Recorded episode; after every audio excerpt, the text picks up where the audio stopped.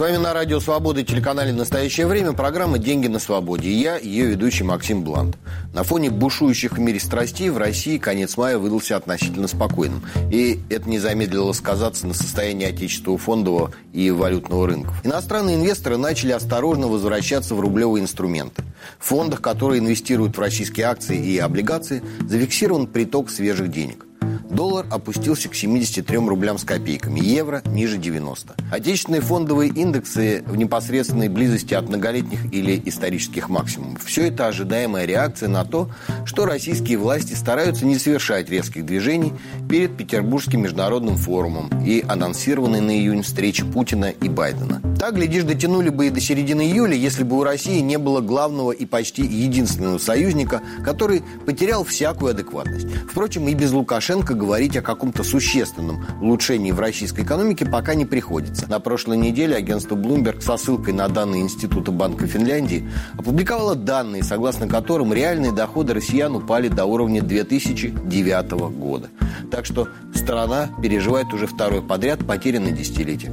И все же относительно спокойной недели в России, так и бурные события на криптовалютных рынках весьма наглядно демонстрируют, насколько финансовые рынки чувствительны в последнее время к любым действиям властей. Сегодня речь пойдет и об этом. А также об опыте Израиля. Он регулярно испытывает серьезные военные потрясения, но тем не менее сумел выстроить экономику, которая может успешно развиваться даже в самых неблагоприятных условиях. С таким, как сейчас, руководством союзного государства, этот опыт в любой момент может стать для нас актуальным.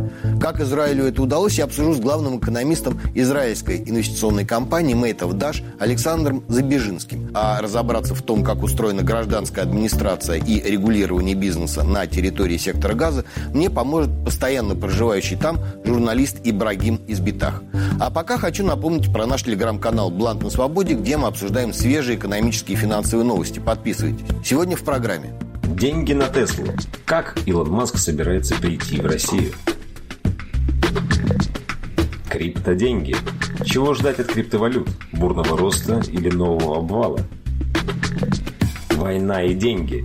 Почему экономика Израиля не лежит в руинах?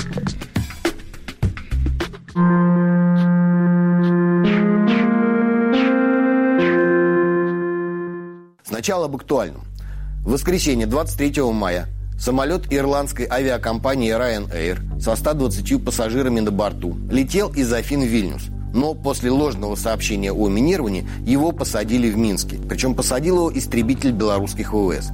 Среди пассажиров был сооснователь и бывший главный редактор самого известного белорусского телеграм-канала «Нехта» Роман Протасевич. Его после экстренной посадки задержали сотрудники КГБ Беларуси.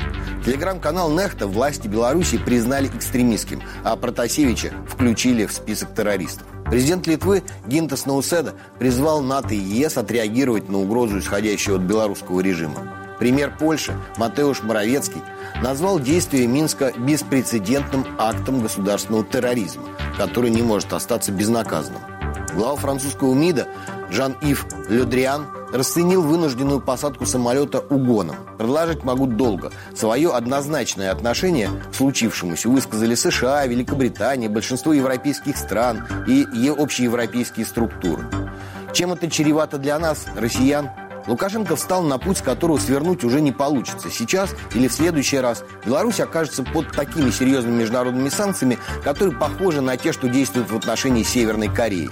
Нарушителей этих санкций тоже будет ждать дополнительное ограничение. Путин белорусского коллегу не бросит, так что в очередной раз расплачиваться придется российским гражданам и предприятиям.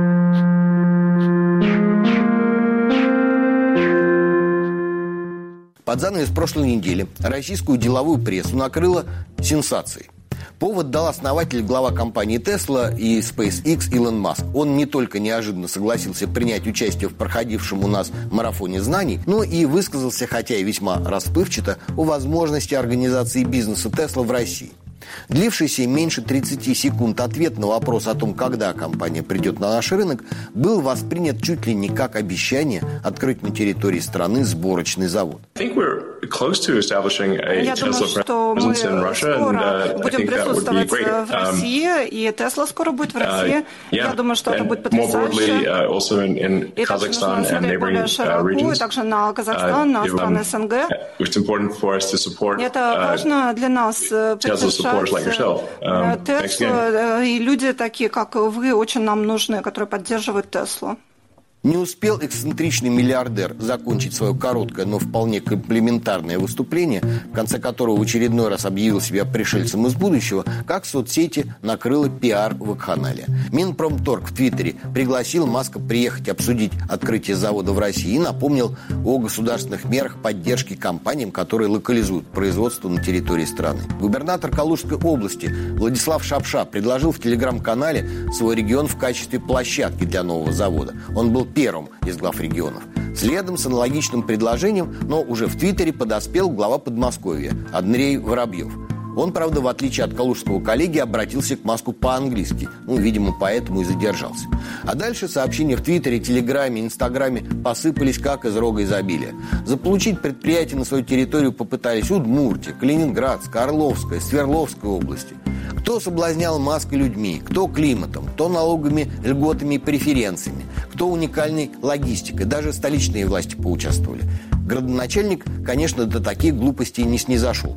Но его заместитель по вопросам экономической политики и имущественно-земельным отношениям Владимир Ефимов пообещал оказать все необходимое содействие для локализации производства Тесла в Москве. Вся эта немного стыдная возня вокруг шкуры неубитого медведя, как мне кажется, прекрасно иллюстрирует то, как изменилась российская экономика за последние полтора десятка лет. В нулевых, когда Россия была одним из самых перспективных рынков в мире, ведущие производители производители, причем не только автомобилей, выстраивались в очередь, чтобы открыть у нас сборочные предприятия. Соглашались на самые жесткие графики легализации производства.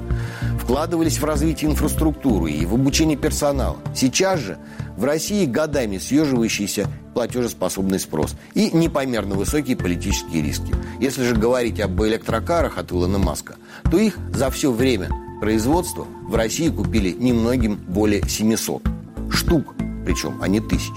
В том числе потому, что банально в России отсутствует инфраструктура, необходимая для их использования. У нас практически негде зарядить аккумуляторы. И я сильно сомневаюсь, что в обозримом будущем ситуация радикально изменится. Ну, просто потому, что у российских властей, как, впрочем, и у Илона Маска, 7 пятниц на неделю. То они провозглашают курс на тотальную газификацию автотранспорта и строят планы развития соответствующей инфраструктуры.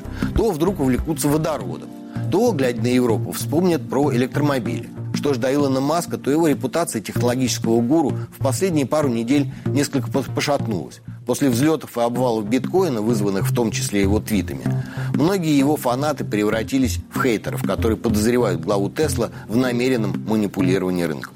Так что подогреть местных поклонников туманными обещаниями лишним не будет. Тем более, что акции компаний у российских частных инвесторов по популярности стоят на первом месте. А котировки этих бумаг в последние месяцы, мягко говоря, разочаровывают. После январского рекорда в районе 900 долларов за бумагу они упали более чем на треть. Прошлой неделе закрылась ниже 580 долларов за акцию. И я думаю, что это еще не предел. Не исключаю, что в этом году у желающих еще будет возможность купить акции Тесла по 400 долларов. Там будет проходить своеобразный рубеж обороны. Если же и он не устоит, то и 300 увидим. Любопытно, что своими головокружительными взлетами и сокрушительными обвалами, своей зависимостью от новостей и своей переоцененностью, акции Тесла больше напоминают криптовалюту, чем акции любого из крупнейших мировых автопроизводителей. И тут не работают какие-то объективные критерии, которые обычно применяются при анализе фондового рынка, вроде соотношения прибыли и капитализации. Все держится на талантливом пиаре и вере в грандиозные перспективы. В истории мировых финансов такое случалось много раз. Даже на моей памяти был лопнувший пузырь доткомов. При этом, справедливости ради, отмечу, что за большинством лопнувших пузырей действительно стояли грандиозные перспективы. Панамские и Суэцкие каналы, которые разорили в свое время огромное число инвесторов, построили, и они действительно серьезно изменили мировую торговлю. Про интернет и говорить нечего. Так что никто не отрицает, что за электромобилями будущее, а у блокчейн-технологий огромный потенциал. Вот только слово «огромный» слишком расплывчато. Да и скорость реализации этого потенциала часто сильно отстает от роста капитализации.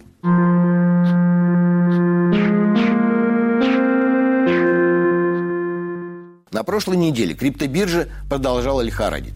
Вторую неделю подряд биткоин закончил весьма впечатляющим снижением. Всего за 14 дней, а криптобиржи работают без перерывов и выходных, цифровое золото упало почти с 60 до 37 тысяч долларов. Если же брать максимальные и минимальные значения, картина выглядит еще более удручающей. Чуть больше месяца назад биткоин пытался штурмовать отметку 65 тысяч долларов, а в прошлую среду на одной из крупнейших в мире криптобирж Binance его можно было купить и за 30 тысяч. Так что вполне уместно говорить о двукратном падении монеты. Аналогичные потери понесли и другие криптовалюты. Сначала поводом для обвала биткоина послужил отказ Илона Маска принимать криптовалюту в оплату электромобилей и его странный твит, из которого многие заключили, что Тесла начала распродавать купленные на полтора миллиарда долларов биткоины. С этим недоразумением вроде разобрались. Маск заверил всех, что ни одной монеты Тесла не продала. Инвесторы стали возвращаться на криптобиржи. Но тут в дело включилась тяжелая артиллерия – Сначала китайские регулирующие органы заявили о твердом намерении бороться с майнингом и оборотом криптовалют. Именно это заявление привело к обвалу биткоина в минувшую среду сразу на треть. Движение принесло самым неистовым спекулянтам зафиксированные убытки в размере 8 миллиардов долларов. Криптобиржи принудительно закрыли позиции 726 тысяч клиентов, которые торговали с кредитным плечом. Из-за принудительного закрытия самый крупный из таких клиентов лишился 67 миллионов долларов одномоментно. И вот же действительно безумству храбрых поем мы песню. Торговать активом, который в день может двигаться на десятки процентов в разные стороны, да еще и использовать для этого кредитного плечо, это рисковать сильнее, чем в казино. Надо отдать должное криптоэнтузиастам. Сопротивлялись они героически. С 30 тысяч долларов им удалось отбросить котировки на 42 тысячи. Но тут свое слово сказали уже американские финансовые власти. Минфин США объявил о планах в скором времени ужесточить контроль над операциями с криптовалютами. Компании должны будут отчитываться перед налоговыми органами обо всех перемещениях цифровых активов на сумму более 10 тысяч долларов. Это заявление вызвало очередную волну распродаж в конце недели, хотя и не такую активную, как в среду. Все эти события я попросил прокомментировать создателя криптоплатформы Эмбили Александра Бычкова. На этой неделе первая криптовалюта, биткоин, провалилась порядка 50%. Понятное дело, на рынке, на рынке присутствовала паника. Я рекомендую не поддаваться этой панике, а продолжать, так называемый, ходлить. Сами понимаете, есть шорт, есть лонг. Шорт он так и называется, что падение очень короткое и низкое. Потом мы начинаем потихонечку сбираться все выше и выше и выше. Продолжайте верить в рынок, продолжайте покупать биткоин. Сейчас распродажа. Такой распродажи может уже не быть. Поэтому моя единственная, называется, мой, моя единственная рекомендация сейчас – продолжайте покупать. Всем удачного дня! У биткоина остается функция полностью независимой ни от кого платежной системы, которая позволяет обходить любые трансграничные или внутренние ограничения. Не так мало, если разобраться. И по мере того, как ужесточается регулирование в финансовой сфере, а этот процесс идет уже по всему миру больше 10 лет, возможности, которые предоставляют криптовалюты, будут становиться востребованными у все большего числа пользователей. Да и в качестве спекулятивного инструмента криптовалюты продолжат свое существование. Азартные игры во многих странах мира запрещены, но азартных людей от этого меньше не становится. Впрочем, этот тезис в последнее время относится и к американскому фондовому рынку. Про акции Tesla я уже говорил, но есть и куда более яркий пример. В одной из программ я рассказывал о компании MicroStrategy. Она крупнейший официальный держатель биткоинов. Причем покупает их она на заемные средства, размещая долларовые облигации. В феврале акции MicroStrategy достигли максимума 1307 долларов за бумагу. А прошлую неделю закрыли почти в три раза ниже, по 450 долларов. Пока инвесторы перекладываются из одной бумаги в другую, и рынок в целом практически не падает. Но на прошлой неделе агентство Bloomberg отметило, что из-за скачка потребительских цен весь широкий рынок американских бумаг, сведенный в индексе S&P 500, стал убыточным в реальном выражении. То есть доходы от дивидендов ниже инфляции. Это произошло впервые с декабря 1980 года. Ну и дальнейшее развитие событий, думаю, очевидно.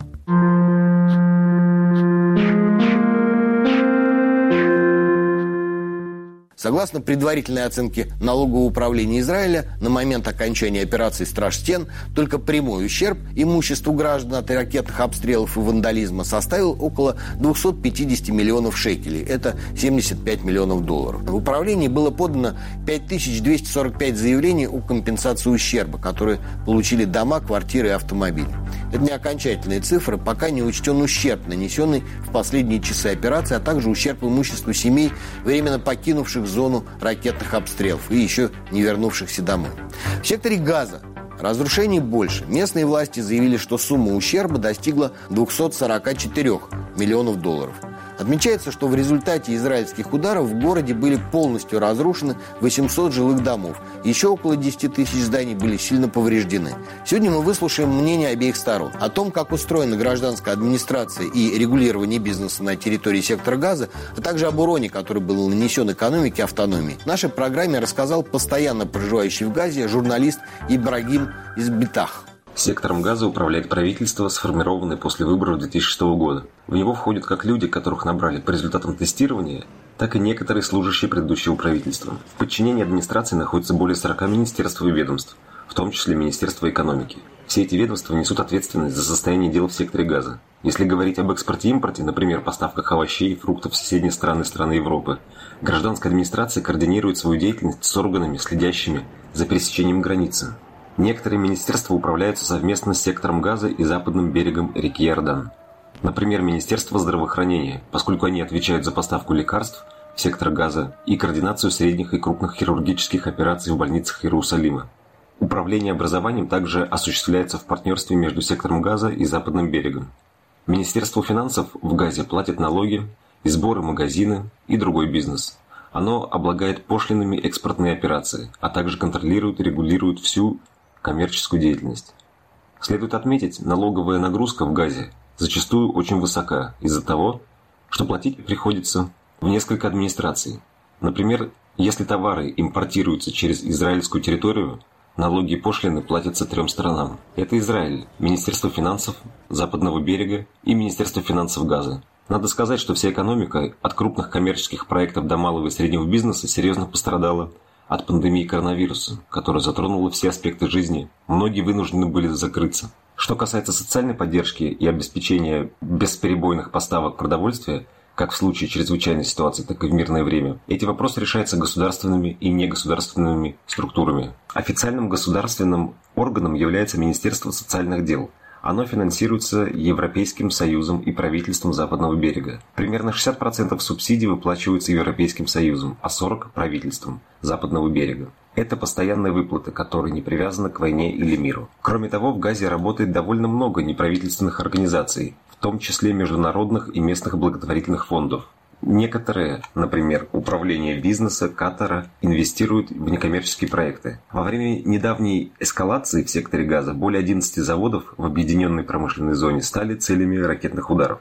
Многие, в том числе фабрики по производству губки, алюминия и другие были полностью разрушены. Пострадали также фабрики, некоммерческие и туристические объекты в различных провинциях и районах, затронутых в ходе недавней эскалации. Президент США Джо Байден уже пообещал подготовить пакет помощи для восстановления газа. При этом он подчеркнул, помощь будет организована таким образом, чтобы обеспечить восстановление домов, не предоставляя Хамасу возможности восстановить свои системы вооружений. А теперь взгляд с другой стороны. В том, какие еще потери понесла израильская экономика, а также о том, почему даже на фоне столь серьезного военно-политического кризиса она продолжает расти, мне помог разобраться главный экономист инвестиционной компании «Мейт Авдаш» Александр Забежинский. Можно ли уже сейчас э, как-то предварительно оценить тот ущерб, который был нанесен э, экономике Израиля вот этими событиями, которые продолжаются уже там не первую неделю? Опыт показывает, в общем, к сожалению, в Израиле опыт есть, и опыт большой, многолетний подобного рода операции, что э, ущерб он незначительный. Если операция длится неделю или 10 дней, конечно, есть потери, естественно, там и снижение потребления, э, люди не идут на работу, есть расходы на оборону немаленькие – Э, есть ущерб материальный, но с точки зрения вот экономики, когда мы смотрим данные, то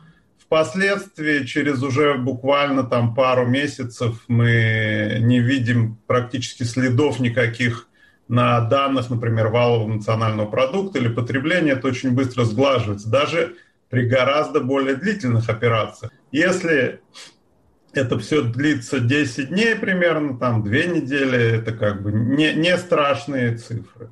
Ну вот если говорить о прямых потерях э, там, в результате ракетных обстрелов, каким образом а, работает компенсация тому, тем людям и тому бизнесу, которому был нанесен материальный ущерб? То есть это страховые какие-то компании или это государство за счет каких-то страховых фондов специальных э, компенсирует потери? Если есть ущерб физический, как, например, строению какому-то э, помещению, очень быстро, после того, как, например, здание разрушено, очень быстро приезжают оценщики от государства, осматривают, так сказать, примерно прикидывают, там, какой ущерб, и люди получают, э, получают э, компенсацию. Те, кто не могут выйти на работу, тоже получают компенсацию, э, как правило, тоже государство, государство им компенсирует. Специфические отрасли, такие как туризм и авиаперевозки, они сильно пострадали от коронавируса. Вроде бы сейчас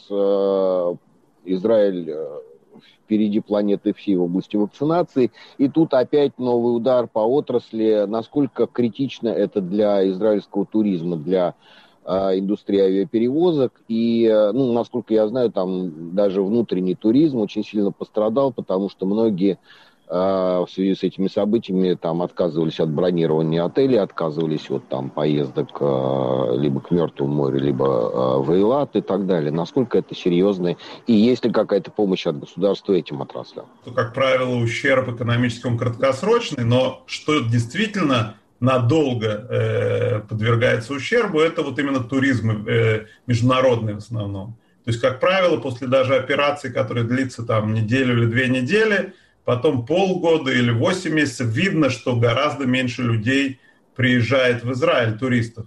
На этот раз, ну, я говорю к счастью, но, естественно, в кавычках к счастью, собственно, не было никакого туризма из-за коронавируса. То есть, может быть, там чуть-чуть начался, но это совершенно какие-то минимальные количества, и поэтому э, вреда никакого не было, потому что люди не приезжали и не будут приезжать еще. То есть это как-то начали там организовывать, какие, так сказать, какой порядок, кто может приехать, кто не может, но это все было на минимальном уровне, и поэтому с этой точки зрения вреда нет. Насколько израильтяне сами, внутренний туризм пострадал, естественно. Тут проблема такая, что не обстрелы, что обстрелы заканчиваются, а вот именно вот эти беспорядки на территории Израиля по дороге к Мертвому морю, по дороге в Элад, эти дороги проходят через э, места, где были беспорядки, где живут там э, бедуины, арабы, и там, в общем, было довольно опасно. И, и вот э, насколько люди быстро, у них вернется уверенность и чувство безопасности, чтобы они могли спокойно там ездить, я не знаю, потому что это, собственно,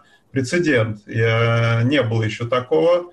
Э, надеюсь, что будут приняты меры разнообразные, и, так сказать, люди смогут действительно поехать опять отдыхать. Насколько развит и, и существует э, в Израиле фондовый рынок, и э, каким, ну вот, если есть инвестиционные, инвестиционные компании, соответственно, они во что-то инвестируют. Насколько э, такие события повли, могут повлиять на там, капитализацию израильских компаний или на э, какие-то инвестиционные решения израильских, наоборот, инвесторов?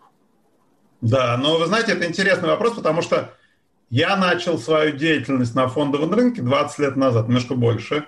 В начале 2000-х, 2000 э, значит, 2001 году, и тогда в Израиле был комплексный кризис. Во-первых, была антифада, вторая. Во-вторых, был мировой кризис, э, вот это вот все дотком, который лопнул, а в Израиле технологии это, в общем, довольно ведущая область.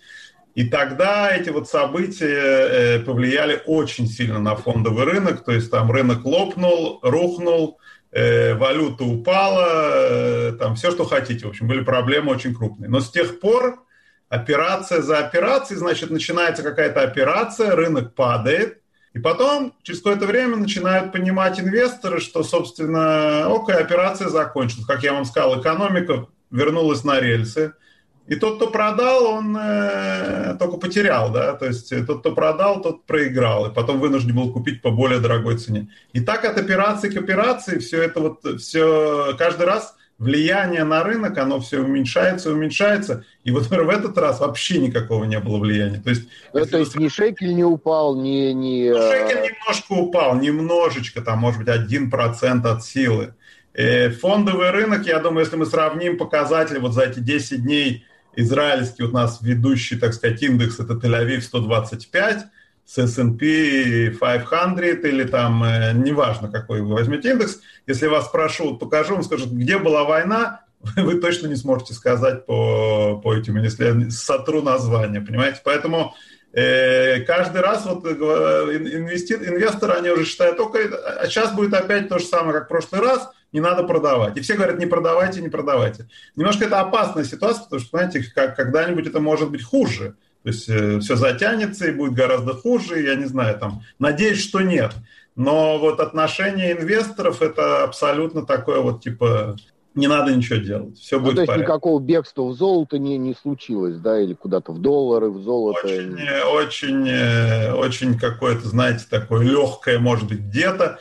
Ну, если я сравню, например, там с этим вот э, коронавирусом, кризисом прошлого года, ну, никакого сравнения нет, понимаете, а люди бежали как э, в панике просто, бросали все, продавали по любой цене, но это, собственно, не только в Израиле. Война в Израиле, это как будто бы она и не в Израиле с точки зрения рынка, то есть все как было, так оно и есть. Доходность ну, компаний, Полную версию этого интервью, в котором Александр и рассказал о полномочиях армии во время чрезвычайных экономических ситуаций и поделился своей оценкой влияния экономической ситуации в Газе на частоту и остроту вооруженных столкновений, мы выложим отдельно в YouTube и на нашем телеграм-канале. На этом время нашей программы подошло к концу. Я хотел бы еще раз напомнить про телеграм-канал «Бланк на свободе», где мы обсуждаем свежие экономические и финансовые новости. С вами была программа «Деньги на свободе» и я ее ведущий Максим Бланк. До встречи через неделю.